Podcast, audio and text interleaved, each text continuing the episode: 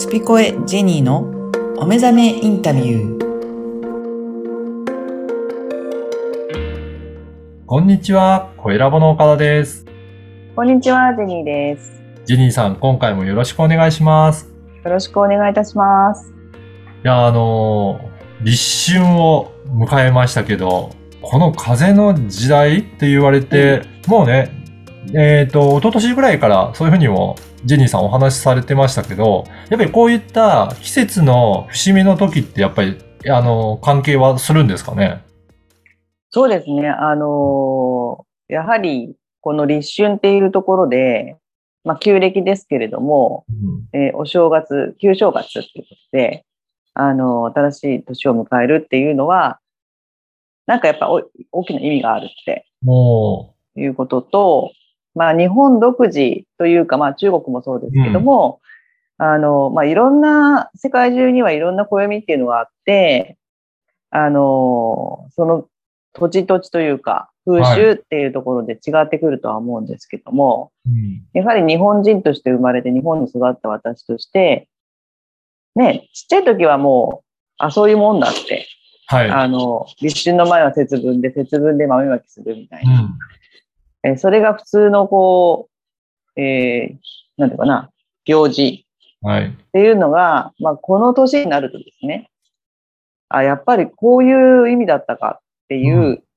そういうので、感慨深いなっていうことと、はい意識するとやはり、うーん、いろいろ起きてるなっていう感じですよね。あ、そうなんですね。やっぱりこういった、ね、昔からの暦っていうのも意識すると、そこと結構日常生活っていうのも連動してるものなんですかね？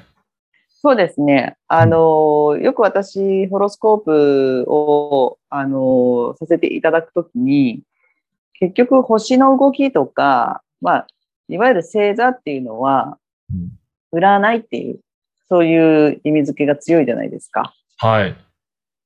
しかしながら、この星座、星占いとかっていうのっていうのが、まあ、歴史を紐解いていくと、もう紀元前何千万年前から、お人の生活に、えー深く関わってきたっていう、うん。例えば、エジプトなんかは、あのー毎年ナイル川が氾濫し、はい。その氾濫したことによって土地が肥沃になってですね、うん。あの、今年も豊作だっていうような、えー周期をこう繰り返しているっていうことになってます。はい。で、その氾濫するその時期を、えーそのファラオのいつも側近にいる神官が、えーシリウスっていう星を、の位置を見て決めるって。うん。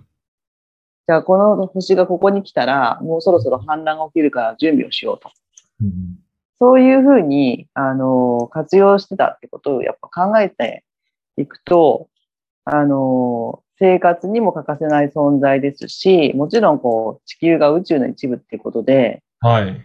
その地球の前後に、えー位置する惑星っていうのがあるからこそ、この、えー地球があると。うん。この状態だってうん。いうこともわかりますし、なんかこの間本で読んだらですね、あの、月がね、はい。あるからこそ、えー地球は自転を24時間で一周するらしいんですけども、はい。月月がないとなんとですね、うん8時間で一周しちゃうらしいんですよ。そんなに早いんですね。1日8時間っていうう、ん。そういうような、あのー関係性がやっぱ月とはあるって考えたときに、まあ月の影響、うん。それからもちろん太陽がないとうん。何も育たないし、人間も、あのー生きていけないっていう。はい。だそういうところは皆さん分かっていはいらっしゃるじゃないですうか。ん。ただやっぱ星座とかになると、なんかちょっと一歩引く占いでしょっていう、うんそういう位置づけになっちゃう。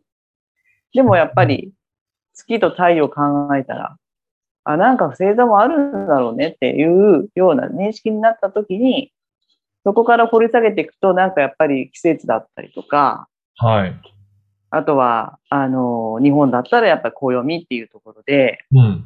旧暦と、あの、今のえ西暦うん。の因果関係とか、でも何かそこにあるってうん。いうことを意識し始めたからこそだと思うんですけども、あの、やっぱりこう、いろんな影響を受けてるんだなっていうのを、はい。やっとですね、私もこの年になってこう、あの、素直に受け入れられたっていうか、うんうんで特に今、岡田さんおっしゃったように、この2年ぐらい、はい。風の、風の時代、風の時代って言われて、どんなもんだ、どんな風になるのかなって思いながら過ごしましたけども、結構、あの、かき回されたかなって思います、私あは。ーあ、そうなんですね。はい。じゃあやっぱり時代が変化していって、うん影響も受けてるっていう感じですかね。はい。うん、私自身があの、双子座なんですけど、はい。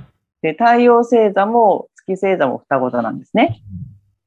で、双子座のあの、キャラクターって、あの、まあ、風の、えー要素が、あの、まあ、風の、えっ、と、要素なんですけども、はい。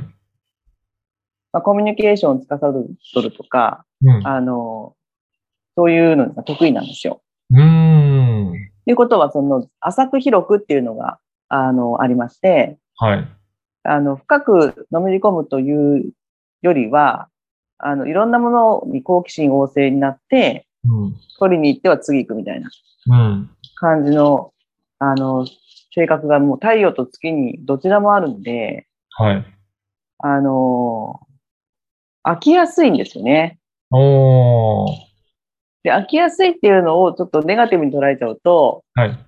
あの、それでまずになっちゃうので、その飽きやすいっていうのを言い方変えると、まあ、いろんなことを、えーうん知るっていうことをでができるっていうか、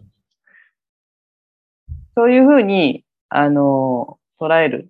そうですね。好奇心旺盛とも言いますかね。まあそうですよね。でもそれが、この風の時代になった時に、なんかね、すっちゃかめっちゃかに、すっちゃかめっちゃかってになっちゃって、うん何したいんだっけ私みたいなう、風はい、にはい。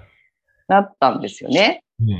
うん。で、それを、あのーやっぱり考えさせられ、本当に何したいんだ君はっていう、うん。そういう時間であったかなと。思いましたね。うん、うん。はいはい。いや、本当に、なんかこの時代も変わりますけど、ね、先ほどおっしゃったように、その土地土地で、やっぱり昔から暦っていうふうにこうやって利用されてるから、やっぱりここの日本で、まあ使われてるようなそういった暦暦とかも、この立春とかそういったところで、その時にこういったことが起こるから、じゃあうんこの時期にこうしようっていうふうに、やっぱりその土地に根ざしたものもあるのかなっていうふうにお話を聞いて感じたんですけど、はい。えそういったところもあるんですかね？そうですね。あのー当たり前と思っていた風習がですね、すごく意味合いを帯びたなっていうのが私の感想なんであすね。あ、はい。例えば、まあこういう時代になってしまったので、あの、お祭りっていうものがなくなってますよね。うん。で、お祭りというのは、あの、その土地土地の、あの、五穀豊穣をい、えー願うというのと同時に、えー一つのみそぎっていうかね、まあ、浄化も兼ね備えた疫病退散とか、そういうのも全部、えっ、と、含まれてるような行事がなくなってしまうとはい。いうところで、あ、そういう意味合いがお祭りはあったんだっていうおこともわかりますし、うん。あとは、あのーそのき季節の切り替え以前に、こういうことを言われつ、言われ始める。風の時代が始まるよっていうことが、普通の人たちが口にするってことって、うん、うん。今までなかったわけですよ。はい。うん。で、みんな風の時代が来たっていうのはなんか知ってるとうん。いうところまで、あのー日本人に特化しちゃいますけど、日本の方たちが、あの、スピリチュアル的なうん。あの、部分に、あんまり抵抗なく、あの、来てるのかなって。うん。なので、そういう意識って、あの、風の時代、風の時代ってなんかよくわかんないけど言ってるよねっていううんことだけでも、うん。そういう人たちが増えていくだけで風の時代が意識されるじゃないですか。はい。そうすると、そういう一つの、こう、想念っていう、うん。あの、同じこの念っていうのが大きくなっていけばいくほどそこが主流になっていくと。はい。いうふうに感じましたね。あの、ただ単に風の時代だよ、次は。はーいって行くのではなくて、なんだろう、風の時代でとか、うん。あの、どう変わっていくのかなとか、うんなんか意識が入った瞬間から、それが本当の風の時代なのかなって。うん。確かに。うん結構、私の周りでもそういうふうに言われる人が確かに増えてきたなって、みんななんかそういった意味でも、ちょっとはい意識してるというか、情報として入ってきていて、うんうんうん。あ、なんだろうかなっていうふうなところが、そういった雰囲気が広がってるなっていうのは感じますね。ね、だからうん、今、岡田さんおっしゃったように、そういう人たちの一人一人が意識することが時代を作っていくんだとそうですね。思いますね。うん。どんだけ風の時代が起こってても誰もそれを言わなくて、うん。あの、いえ、なんでかな。うーん。気づいたらここにいましたっていうのでも絶対に変化は起きてるんですけれども、意識することによってそのスピード感って変わってくると思うんですよ。うん。ただ、やっぱり、一昨年から言われている風の時代って言われてるけど何だろうかっていうことが、やっと今、この立春を境に、うん。こうね、長い地の時代っていうのの、その、余韻を残しつつ風の時代って、いきなり次の日からはい風ですっていうふうにはならないじゃないですか。うん。